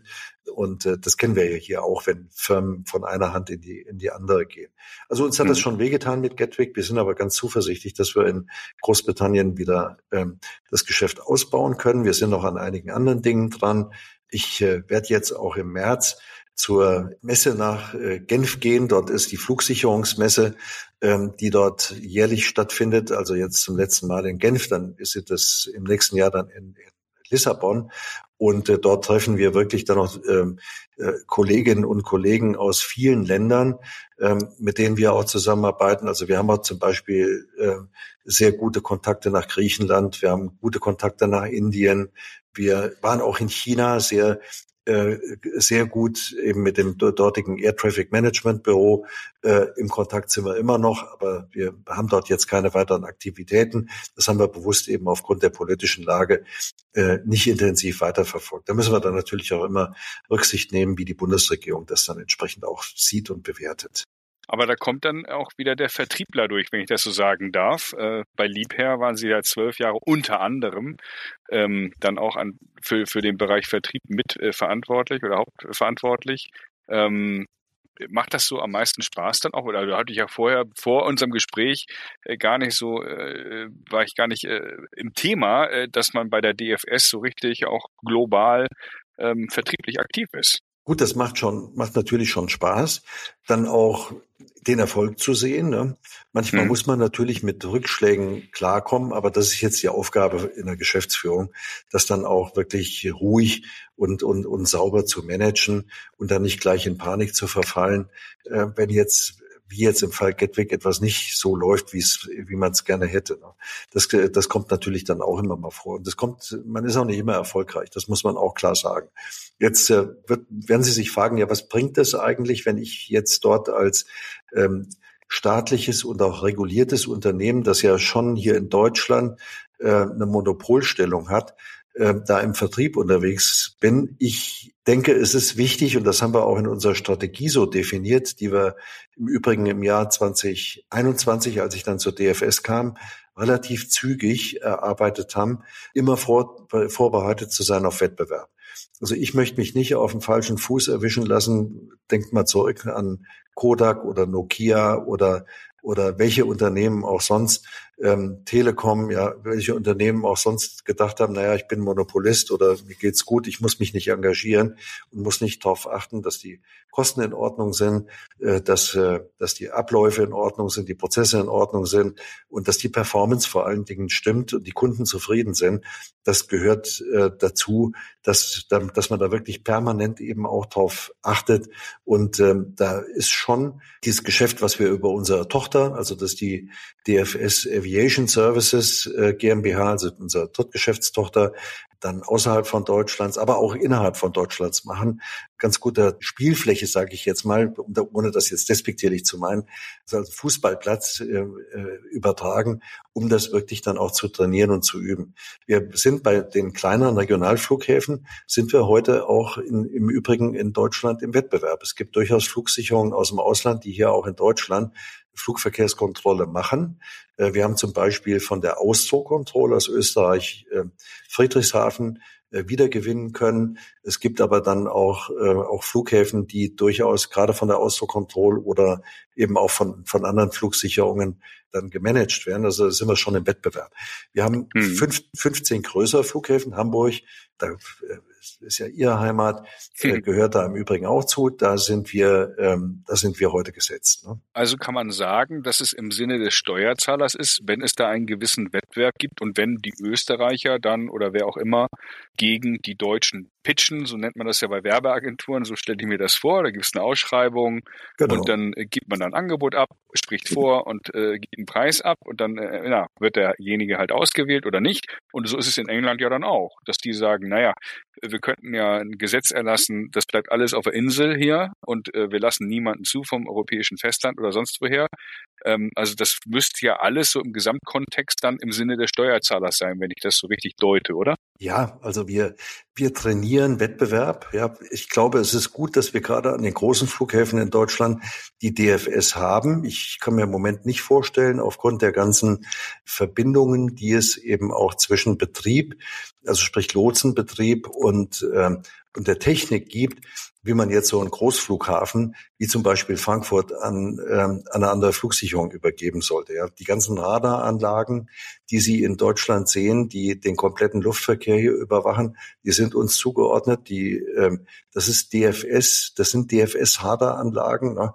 Ähm, und das ist schon nicht einfach, da irgendwo eine Schnittstelle zu finden. Das mag an einem Regionalflugplatz noch funktionieren, aber bei Großflughäfen habe ich da meine Bedenken. Deswegen ist natürlich auch in London Heathrow zum Beispiel die Netz gesetzt und äh, da wird es mit Sicherheit auch seitens der dortigen mhm. Gesellschafter beziehungsweise auch des Staats überhaupt keine Option geben, dass man da irgendwann mal ein Angebot macht. Apropos Gesellschafter. Ich habe äh, mal versucht durchzuziehen. Im Aufsichtsrat der DFS sitzen 15 Personen, sicherlich Arbeitnehmervertreterinnen, naja, Arbeitgebervertreter äh, aus der Politik, Menschen. Wie kontrollieren die ihre Tätigkeit, die der Geschäftsführung. Äh, darf man sich das so vorstellen, einmal im Quartal haben Sie ein Meeting mit denen oder wie läuft das? Genau, wir haben vier, ähm, vier Aufsichtsratssitzungen im Jahr. Es gibt aber beliebig viele Sondersitzungen, wenn wir Sonderthemen haben wenn man jetzt in einem Konzern arbeitet beispielsweise, ist es ja so, dass man in einem Konzern in der Regel ein, ein vereinheitlichtes Berichtswesen hat. Ne? Dieses äh, vereinheitlichte Berichtswesen, das findet natürlich gerade von den, bei den Vertretern ähm, im äh, Verkehrsministerium, ähm, Vertreter aus dem Verteidigungsministerium, aus dem Finanzministerium, Verteidigungsministerium habe ich gesagt, dann haben wir jemanden aus der Wirtschaft und eben auch Arbeitnehmervertreter so nicht statt, sondern das Reporting äh, funktioniert über Gremien und die Gremien äh, sind zum Beispiel äh, ein Auditausschuss. Da reden wir dann über die Finanzen des Unternehmens, Personalausschuss, da geht es um die Personalthemen, wie, das, wie der Name auch schon sagt.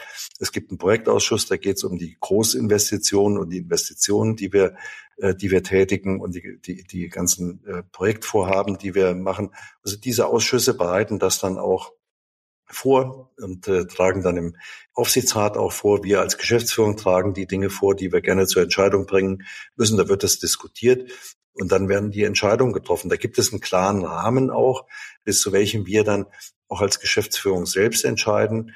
Dass wir das machen oder dass wir es eben nicht machen. Und darüber hinaus gibt es natürlich auch Wertgrenzen, äh, wo dann äh, die zustimmungspflichtig sind seitens des Aufsichtsrats. Das läuft äh, sehr gut in einem, in einem sehr guten Miteinander und hat sich sehr gut auch eingespielt. Und äh, wenn es mal ein kontroverses Thema gibt, dann setzt man sich zusammen und löst es. Ähm, da gibt es also keine Berührungsängste. Gibt es denn Momente im Berufsleben von Arndt Schönemann, wo er noch aufgeregt ist? Oder sagen Sie, äh, Herr Henkel, ich, das ist so, ich bin so routiniert, ich habe alle gesehen, ich habe vom Kanzler abwärts und Europäische Kommission und Bundesminister die Hand geschüttelt und, und, und. Mich kann gar nichts mehr erschüttern. Gesundheitlich möchte ich äh, nicht in eine Situation kommen, wo ich nervös werden muss. Da klopfe ich wirklich auf Holz, dass das alles so bleibt. Aber ich muss ganz ehrlich sagen, wir hatten jetzt hier gerade prominenten Besuch bei uns. Wir hatten den Verkehrsminister Dr. Wissing bei uns. Wir hatten die Frau Faeser, Innenministerin. Wir hatten äh, die Frau Strack-Zimmermann, Vorsitzende Verteidigungsausschuss, den Ministerpräsidenten Boris Rhein. Man kommt da schon in eine Routine und ich wüsste jetzt nicht, was, was ich da, ähm, wo ich da jetzt nervös werden würde. Mhm. Also ich habe jetzt, bin jetzt nicht der Typ für Lampenfieber. Ne? Ich glaube, das. Nee, so, so haben Sie auch nie auf mich gewirkt. genau, genau. Ich glaube, das, das macht natürlich auch ganz ehrlich viel. Das kommt auch sehr viel durch die BDLI-Arbeit, ne, mhm. wo man ja auch schon bei einer Vorbereitung von der ILA und äh, bei sonstigen Veranstaltungen äh, intensiv eben mit mit diesen Leuten zu tun ähm, hat und zu tun haben muss. Und äh, das macht auch riesigen Spaß. Und da wird man einfach dann auch abgeklärt. Ich finde es immer schön, die äh, ehemaligen Kolleginnen und Kollegen gerade auch vom BDLI wieder zu treffen und mich mit denen zu unterhalten, weil die haben dann eine super Truppe, eine super abgeklärte Truppe auch, die so professionell arbeitet. Ne? Ich glaube, ähm, da kann jetzt auch im BDLI äh, kaum jemand noch die als eingesessenen Mitarbeiterinnen und Mitarbeiter aus der Ruhe bringen. Das läuft wirklich da, da, da mhm. super ab. Und das trainiert natürlich auch ein Stück weit. Irgendwann ja, ist man routiniert in allen Dingen des Lebens. Genau. Sowohl im beruflichen als auch beim Sport. Muss ich auch nochmal äh, fragen, ist ein Chef von 5600, nee, knapp 6000 äh, Mitarbeitern. Wie ist mhm. das? Also für Sie Arbeitsalltag, Sie gehen ins Büro, weiß ich ja auch, sind bodenständig und gehen zur Arbeit und sagen auch, ich mache halt meinen Job. So wie Sie es wunderbar eben auch äh, sehr eindrücklich beschrieben haben, Bezug eben auf die Kommunikation mit dem Aufsichtsrat, mit anderen Gremien. Aber li liegen Sie manchmal auch so, äh, na nicht im Bett oder sitzen Sie am Schreibtisch und denken, oh, ich habe 6000 Mitarbeiter. Das ist für viele Menschen nicht vorstellbar ich sehe das ja sogar noch ein Stück weit ähm, erweitert. Ne? Wenn man mal vorstellt, dass es eine Familie gibt ja. oder Familien gibt, ähm, wo ähm, Vater, Mutter, Kind, also wo drei ähm, Menschen abhängig sind von dem Gehalt, das eine Person ähm, hier bei der, bei der DFS verdient, dann sind das sogar 18.000 Menschen. Das mag jetzt nicht stimmen, ja, aber ich, ja. Äh, da kommt schon noch, da kommt ja schon noch was hinterher und das ist schon gewaltig. Ne? Und ich ähm, muss sagen, dass ähm, das äh, ist jetzt nicht erschlagend für mich auf der einen Seite. Was für mich bedrückend war, das sage ich auch ganz ehrlich an der Stelle nochmal, dass ich hier anfangen musste während der Pandemie und die Leute nicht gesehen habe. Und umgekehrt genauso. Ne? Wir haben ganz viel virtuell gemacht. Das heißt, wir haben von Seiten der Geschäftsführung, wir waren zu der Zeit im Übrigen alle noch relativ frisch in den Geschäftsführungsrollen, aber ganz viel über, ähm, über ähm, ja, ähm, Intranet-Präsenz und Intranet-Konferenzen auch ge gemacht, wo dann auch Leute Fragen und Antworten stellen konnten. Aber das ersetzt das, äh, das persönliche Gespräch nicht, also auf dem Flur oder gerade auch bei Mitarbeiterfesten. Das, äh, das war am Anfang schon schwierig. Wir haben ja den Leuten bewusst auch gesagt, bleibt zu Hause, damit ihr euch nicht ansteckt. Ne? Und mhm. ähm, im Homeoffice und äh, das äh, hat sich aber jetzt mittlerweile wirklich alles gegeben. Ich bin auch froh drum, weil das, äh, das war keine einfache Zeit zu der Zeit. Wenn man ganz neu im Unternehmen ist und die Leute nicht kennt, vielleicht die engsten Mitarbeiterinnen und Mitarbeiter natürlich, aber darüber hinaus eben nicht ähm, überhaupt diese, diese Nähe dann zu zu den Leuten zu bekommen. Und ich äh, hoffe, dass das jetzt in der, in der Zwischenzeit ganz gut gelungen ist. Ich sage immer, wissen Sie, wenn man irgendwo eine neue Arbeit anfängt, man braucht bis zu drei Jahren, bis man dann auch nicht alles, aber weitestgehend verstanden hat, wie die Firma ähm, irgendwie auch funktioniert. Also ich würde mir überhaupt nicht anmaßen, heute zu wissen, wie die DFS durchgehend funktioniert. Das wäre wäre auch völlig falsch. Aber ich muss immer lachen, wenn jemand äh, sagt, äh, na, da hat jetzt jemand angefangen und mal gucken, was er nach 100 Tagen so bewegt, bewegt hat. Da kann ich immer nur sagen, 100 Tage ist sowas von von unwichtig und ähm, und unmöglich, wirklich irgendwelche Dinge zu bewegen. Ja, das ist ja ganz oft in größeren Konzernen, dass naja. man dann Bezug darauf nimmt, ja, was hat denn der jetzt da in 100 Tagen geschafft oder auch nicht geschafft? Ne? Naja. Eine Sache äh, kann man auf jeden Fall, wenn man auf Ihre Karriere blickt, äh, sagen. Sie waren immer mobil. Sie haben ja die verschiedenen Standorte auch erwähnt. Hessen, Herborn, dann Hamburg, dann BDI Berlin, Lindenberg äh, in, im Allgäu, nun wieder in Hessen ähm, und sowieso mhm. natürlich viel unterwegs auf Dienstreisen, äh, hat man ja auch rausgehört.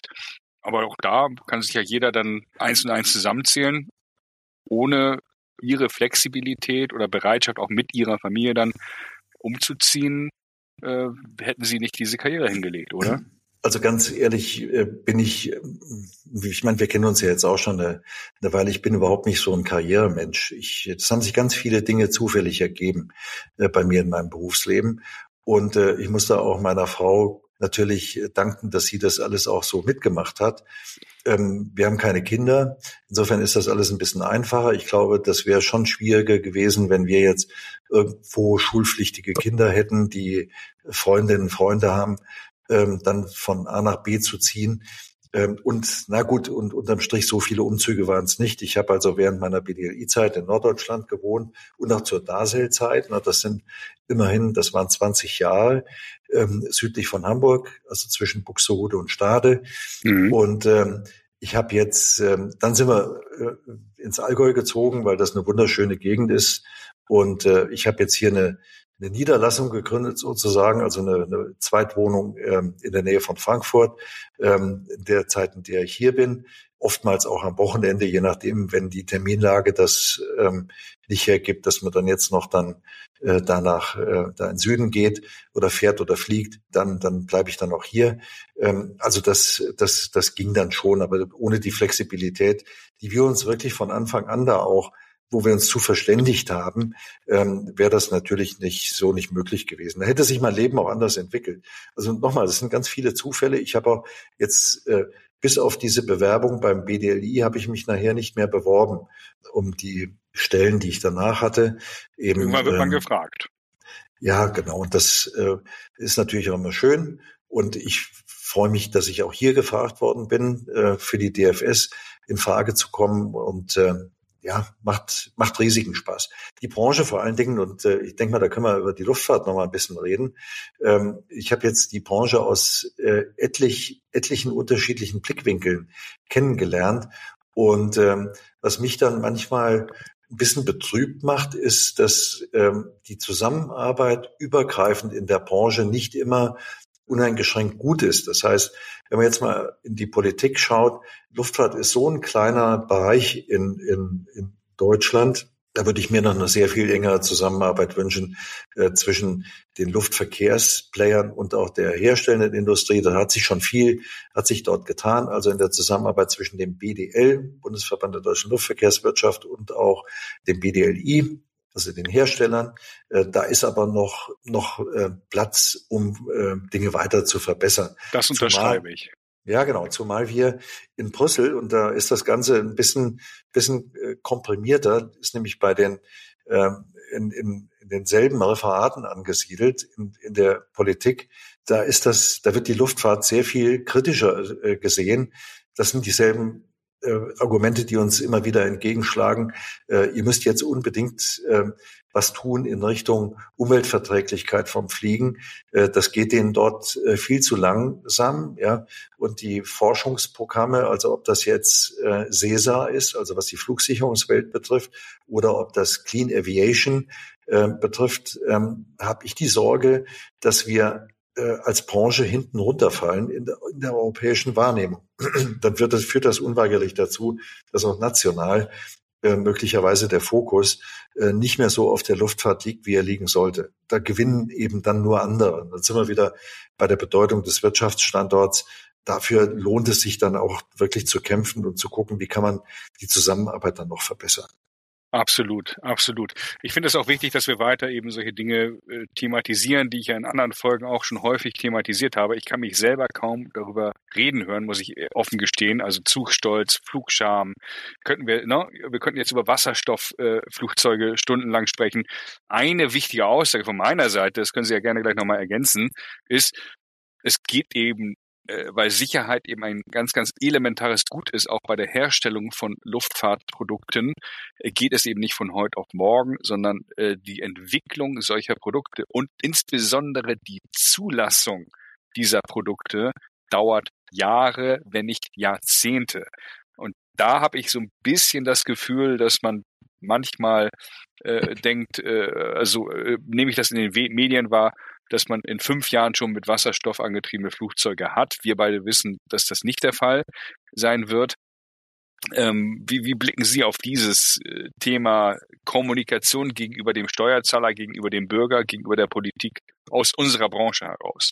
Also da muss man, da muss man wirklich ganz ehrlich sein. Sie haben es eben angesprochen, Safety First, und das gilt genau. wirklich in allen Belangen. Wir haben äh, ganz schmerzlich die beiden äh, Abstürze von der 737 MAX erlebt, ähm, wo äh, über 350 Menschen zu Tode kamen, weil eben schnell versucht wurde, ich sage das mal mit meinen Worten, also ich hoffe jetzt nicht, dass ich dann gleich einen Shitstorm zu, äh, äh, zu erleben habe, wo man versuchte schnell Airbus zu folgen in der Erfolgsstory eben einer A320 Neo-Familie.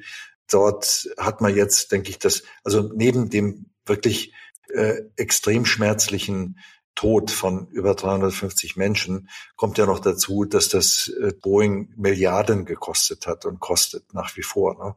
Die Qualitätsschwierigkeiten, die man hatte eben in der Entwicklung von neuen Programmen und immer wieder nachbessern, zeigen, dass man, dass da nichts schnell geht. Äh, wir, wir sehen auch, ähm, wir sehen auch jetzt an anderen äh, Beispielen A3, die, die, die ähm, Pratt Whitney Gear Turbofan Triebwerke, die ja wahnsinnig beitragen zur Emissionsreduzierung, deutlich weniger Treibstoff verbrauchen als vorherige Triebwerksgenerationen, die dann nicht reif auf den Markt kommen, wo dann im Nachhinein festgestellt wird, dass Titanpulver aus äh, nicht äh, nicht die Lebensdauer hat, äh, was es äh, ursprünglich haben sollte, was also jede Menge sogenannte Life-Limited Parts, also lebensdauerbeschränkte Bauteile, dann verbaut worden sind, die Triebwerke auseinandergenommen werden müssen, Teile ersetzt werden müssen, die Flugzeuge da nicht zur Verfügung stehen müssen. Da macht keiner Abenteuer, da wird auch keiner Abenteuer eingehen und mal eben schnell mit einem neuen Programm kommen, wo ähm, Technologie Sprünge drin sind, das zeigen, glaube ich, äh, ganz, ganz viele Beispiele. Auch die Boeing 787, ja, äh, sehr viel Kohlefaser hat der deutlich länger gedauert in der Entwicklung, aber natürlich auch die 380 etc., wo man einfach feststellt, immer wieder feststellt, dass da geht nichts schnell. Und äh, da kann man wirklich nur sagen, bitte nehmt euch die Zeit, entwickelt äh, wirklich sauber, lasst sauber zu, testet sauber und äh, nicht jetzt getrieben von einer Indienststellung. Das äh, fällt nachher, äh, das kommt wie ein Bumerang zurück und kostet ja. dann doppelt und dreimal so viel. Und äh, vor allen Dingen dann eben tatsächlich, da muss man wirklich Aufklärung betreiben, zu erwarten, dass mit dem Fingerschnipp morgen das Ganze ähm, jetzt äh, klimaneutral äh, abläuft, das wird so nicht kommen. Ja, das ja. einzige, was wirklich da hilft, ist äh, Sustainable Aviation Fuels. Da sind sich, glaube ich, alle einig. Da muss jetzt massiv investiert werden, dass wir alternative Kraftstoffe haben, äh, die dann in der im Kreislauf diese Klimaneutralität erzeugen können. Ich kann ja mhm. nicht eine Flotte von Tausenden von Flugzeugen, die heute fliegt, auch von heute auf morgen ersetzen. Denken Sie mal dran, dass Airbus ein Orderbook hat äh, von, von zehn Jahren, ja, bei der 320-Familie insgesamt. Ich glaube, 8500 Flugzeuge insgesamt hat äh, Airbus als Auftragsbestand. Das sind, äh, das ist wirklich ein zehn Jahres, äh, eine zehn Jahresproduktion. Das ist irre. Aber Herr Schönemann, das ist ja auch faszinierend aus meiner Sicht, wenn man sich diesen Markt, dieses Duopol anschaut, wir beide wissen, dass es da eben noch Comac gibt und andere Flugzeughersteller, aber sind wir mal ganz ehrlich, wir haben Duopol äh, bei den Passagiermaschinen mehr als 100 äh, Passagiere und eigentlich ist es ein quasi Monopol, weil Boeing eben so schlecht performt, ich sag's mal ganz objektiv von außen, und qualitativ eben so viele Probleme hat, dass man ja fast schon äh, sich selber nur verwalten muss bei Airbus. Ähm, ich sag's mal ein bisschen provokant. Verstehen Sie, was ich meine? Es gibt andere mhm. Branchen, die würden sich ja danach sehnen, äh, eine äh, auf acht bis zehn Jahre ausgelastete Produktion zu haben. Da kann man ja äh, sich eigentlich nur an den Kopf, also ich, ich, mir fällt gar keine, vielleicht bei, vielleicht ist es bei Halbleitern so, ich kann das gar nicht, mir fällt keine andere Branche ein, die äh, das von sich behaupten kann. Äh, wie blicken Sie auf dieses Thema? Also Supply Chain Themen. Sie haben ja auch selber eben dann in der Wirtschaft gearbeitet, nicht nur im Einkauf, sondern eben auch als Managing Director im Vertrieb in allen Bereichen. Wie blicken Sie auf dieses Thema? Ich glaube, es ist immer wichtig, eine gewisse Art Demut zu behalten und nicht jetzt zu glauben, ich bin jetzt an der Spitze und da bleibe ich dann für immer. Ich bin mir ziemlich sicher, Boeing wird wieder kommen und äh, Boeing ist, äh, die, die haben gute Produkte, die haben jetzt eine, eine wirklich schlimme Phase, durch die sie gehen, durch ein schlimmes Tal, durch ein tiefes Tal, durch das sie gehen. Aber ähm, Airbus darf, glaube ich, nicht den Fehler begehen, äh, Boeing zu unterschätzen. Die werden wieder kommen, ja. Und da muss Airbus entsprechend natürlich vorbereitet sein. Und es ist, denke ich, schon auch wichtig, es ist ja auch eine gesellschaftliche Verantwortung, weiter daran zu arbeiten, dass äh, obwohl ich eben so ein dickes Auftragspolster habe, das, was ich jetzt auch noch an Derivaten entwickeln kann aus dem, aus dem bestehenden Flugzeugmustern heraus, dass das den, den Ansprüchen in Richtung äh, Klimaschutz, in Richtung auch gesellschaftliche Notwendigkeit, die wir eben als Branche insgesamt tun müssen, äh, dann auch zu tun. Und in der Branche selbst ist natürlich sehr viel zum gegenwärtigen Zeitpunkt äh, davon getrieben, dass man weiterhin den Hochlauf schafft, weil man sagt, zehn Jahre Orderbook, wenn heute jemand ein neues Flugzeug haben will, können Sie dem nicht sagen, du musst jetzt zehn, warte, zehn Jahre warten. Und ähm, das, da ist, glaube ich, ähm, da ist, glaube ich, wichtig, dass äh, da, wird, da werden sicher die Hersteller auch noch schauen, inwieweit sie die Supply Chain ein Stück weit ähm, auf breiter Füße stellen, dass man nicht in Abhängigkeit ist von, von einzelnen äh, Zuliefern, die dann, äh, dann auch letztlich den Flugzeugbau bestimmen. Äh, da wird es, denke ich mal, in Zukunft eine, eine größere Vielfalt geben oder auch geben müssen. Ich denke, das, das haben aber die Flugzeughersteller alle auf dem Radarschirm. Das bietet natürlich dann auch, ähm, wir Bogen dann wieder mal zu spannen, zur, zur hiesigen Wirtschaft viele Chancen auch für, äh, für, für deutsche Firmen. Aber man wollte ja immer größere Supplier haben. Ich sage das äh, so auch als einer, der betroffen war von dieser Lieferantenkonsolidierung. Man wollte immer größere Firmen haben und nun hat man eben diese Safrans und Co. dieser Welt, die teilweise äh, größer sind als ähm, die OEMs. Ist das vielleicht gar nicht so schlau? Also wir beide haben ja verstanden, auch Sie als ehemaliger Einkaufsleiter, ist es gut, eben auch große, kapitalstarke Supplier zu haben. Auf der anderen Seite, ja, hängt man da dann auch irgendwo, ist man da in einer ungesunden Abhängigkeit? Dann? Ja gut, ähm, das ist, glaube ich, immer schwierig, wenn man auf der einen Seite sagt, ja, man muss eine gewisse Größe haben. Ähm, und wenn sie dann äh, zu groß werden, dann habe ich plötzlich damit ein Problem. Ich halte nichts von, von dieser Größe. Ich habe irgendwann mal gesagt, das war auch in einem, in einem Interview, dass äh, big äh, nicht always äh, is not always beautiful. Ne? Mhm. Ähm, also man muss man muss dann auch schon mal gucken, wie äh, starr sind da vielleicht auch die Abläufe bei solchen Unternehmen, wie, wie lange sind die Entscheidungswege. Ich kann, ich glaube, da haben wir gerade in der deutschen Industrie natürlich sehr viel flexiblen Mittelstand. Und da kann ich auch nur für werben, äh, für, für, diese, für diese Unternehmen im deutschen Mittelstand, die da deutlich schneller und äh, flexibler agieren können.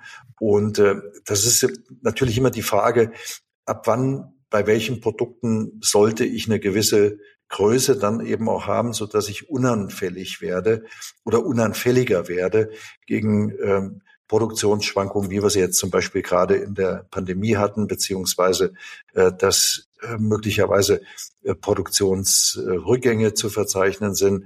Wir haben ja immer mal wieder Hiccups bei uns äh, in der Branche insgesamt. Verkehr bricht zusammen. Da gibt es äh, äh die Finanzkrise. Es gab mal September 11. SARS. Pandemie war, ja, SARS.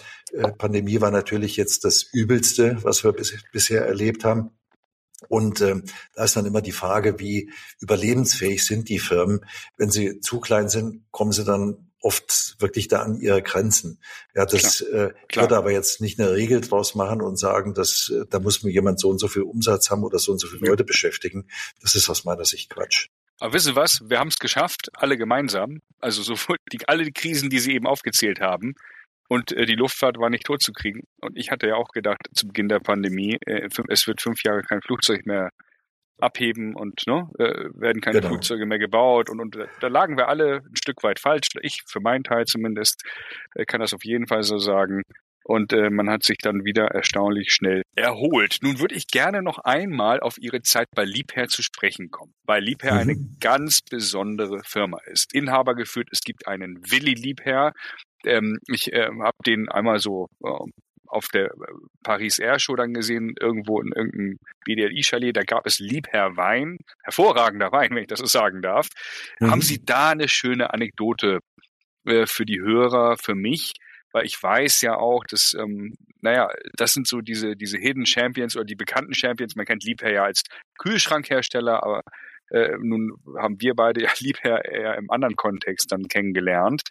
Ähm, Gibt es da ähm, vielleicht nochmal so ein, äh, eine schöne Anekdote oder einen Einblick, wie ist das äh, für so ein äh, ja, Familien, für, für so einen Patriarchen zu arbeiten? Darf man das äh, positiv gemeint sagen? Also der, der Patriarch, wenn man das so will, also wenn Sie Willi Lieber damit meinen, der hat sich ja jetzt ähm, aus, dem, ähm, aus dem Tagesgeschäft weitgehend zurückgezogen, wenngleich er auch immer wieder äh, bei ganz wichtigen Dingen mit von der Partie ist, was auch gut ist, weil er ist natürlich schon das Gesicht des Konzerns.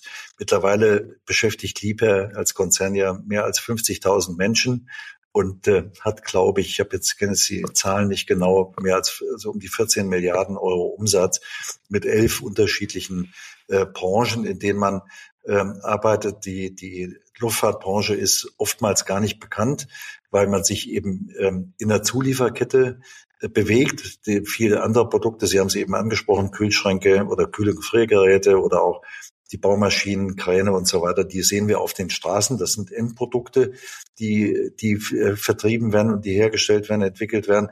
Ähm, das ist schon ganz was Besonderes, zumal ähm, die Familie immer extrem bodenständig geblieben ist. Das ist super angenehm äh, für Liebherr zu arbeiten, weil sie nie also da ist niemand, der Ihnen jetzt von, von oben herab sagt, das hätte ich jetzt gerne so, das machst du jetzt mal so, das machst du jetzt mal so, sondern äh, da gibt es ein unendliches Vertrauen in ähm, die jeweiligen Geschäftsführungen, in den einzelnen Unternehmen, den einzelnen Sparten, die können sich da wirklich, man kann sich da wirklich extrem gut, äh, gut entfalten.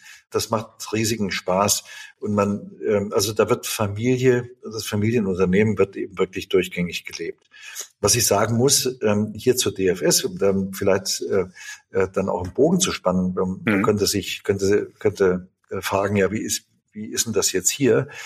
Das Schöne ist, dass die DFSler sich genauso als Familie sehen. Ja, mhm.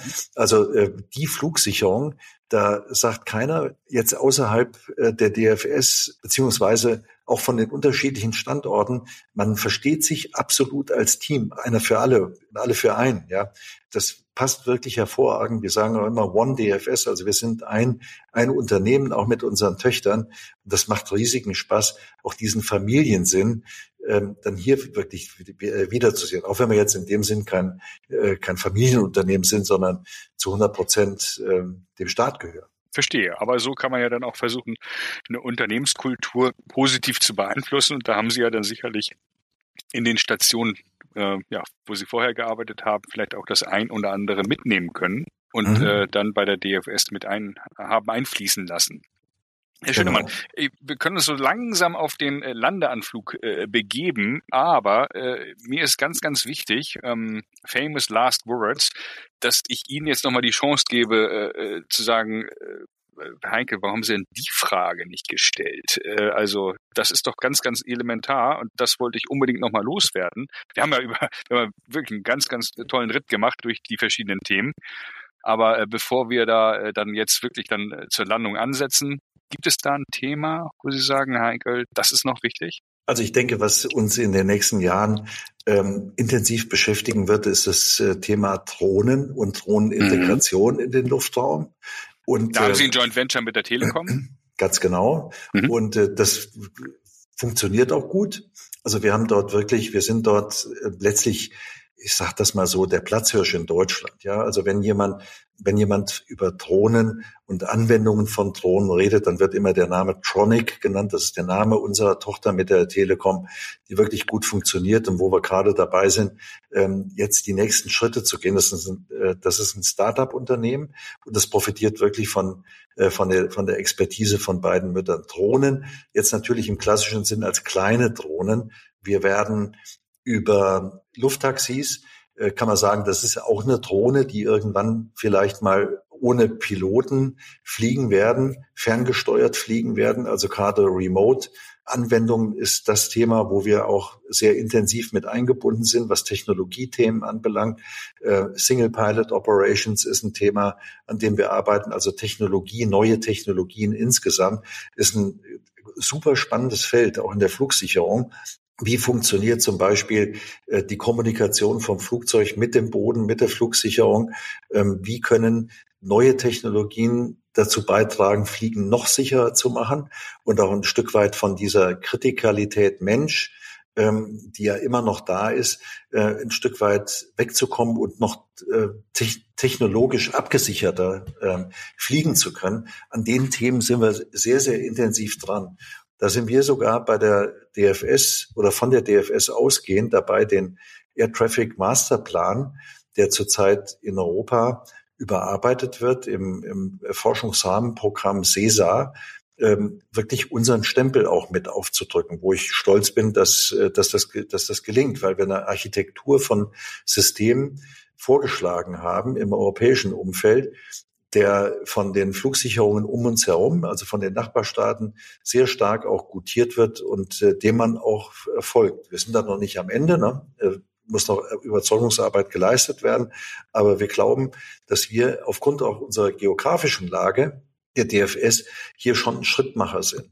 Ich glaube, mit dem, was ich jetzt bei der DFS kennengelernt habe, also auch im, im, äh, im äh, Ausland äh, gesehen habe an anderen Flugsicherungen, äh, bin auch bei der FAA in äh, USA gewesen oder ähm, bei NAV Canada, also bei unseren kanadischen Kollegen, ähm, und habe mir einige Flugsicherungen angeguckt, kann ich schon äh, stolz sagen, ohne dass das jetzt überheblich klingen soll, dass wir mitführend weltweit sind, was Technologieentwicklung betrifft, was äh, Zukunftsfähigkeit auch an Flugsicherung betrifft. Und das, das macht Riesenspaß dass wir aus der DFS heraus so eine Stellung weltweit haben. Wir haben ja sonst immer in Deutschland so ein bisschen im äh, Bereich Luftfahrt die Sorge, naja, das sind ja andere sehr viel größer, die Amerikaner sind ja sehr viel größer und wichtiger und äh, Frankreich auch sehr dominant. Das ist hier überhaupt nicht der Fall. Und ich muss sagen, da sind wir wirklich ähm, äh, Schrittmacher das äh, tut gut, hier mit, mit meinen äh, drei Kollegen in der Geschäftsführung und mit den tollen Menschen hier bei der, bei der DFS zusammenzuarbeiten und das weiterzuentwickeln. Wunderbar. Und das Thema Drohnen wird uns ja vielleicht dann auch auf der ILA begleiten, vom 5. bis 9. Juni in Berlin wo ich hoffe, dass wir uns äh, dort persönlich äh, sehen werden. Da gehe ich mal schwer von aus, dass Sie mitfahren. Da, ne? ja, genau. ich mal auch. Äh, es wird maximal an Ihrem Terminkalender dann scheitern. Eventuell werde ich dort auch im Rahmen des BDLI irgendwo auf der Bühne jemanden interviewen. Das ist alles in Diskussion und noch nicht spruchreif.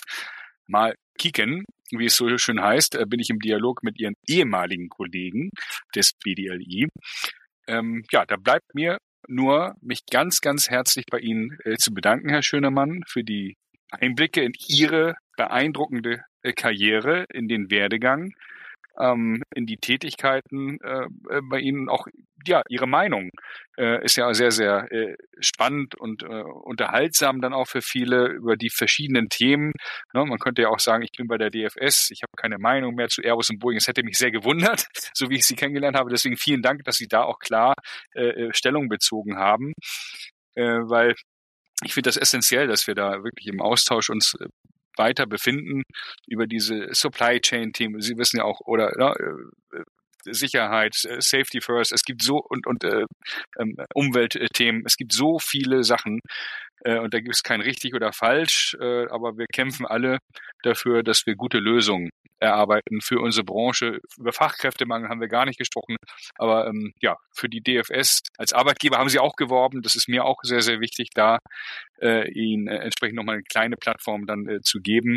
Und würde mich freuen, wenn wir da im Dialog bleiben und bedanke mich sehr, sehr herzlich bei Ihnen. Herr Heinkel, wir sehen uns ähm, an unterschiedlichsten Stellen immer wieder. Ich bin mir sicher, dass wir uns auch auf der ILA sehen werden. Mir hat das riesigen Spaß gemacht. Ich möchte mich bei Ihnen ganz, ganz herzlich dafür bedanken, dass ich die Gelegenheit bekommen habe, hier dann auch ähm, äh, so ein paar Einblicke eben geben zu können. Und äh, letztlich, Sie haben gesagt, dass ich das jetzt nicht ausblende, ist ja völlig normal. Also es gehört ja zu meinem, meinem Leben in der Luftfahrt mit dazu. Und äh, deswegen sage ich ja, die unterschiedlichen Perspektiven, die will ich ja auch jetzt nicht abschneiden, sondern äh, die, äh, die sind, sind ja wirklich auch ganz nützlich, dass ein oder andere dann halt auch an Entwicklungen in der Branche einordnen zu können. Warum ist denn das so oder so? Das ist ja das Schöne. Und nochmal ganz, ganz herzlichen Dank. War, hat mir riesigen Spaß gemacht und äh, gerne mal wieder, wenn sich die Gelegenheit irgendwie dazu bietet. Würde mich sehr freuen. Alles Gute. Danke. Tschüss.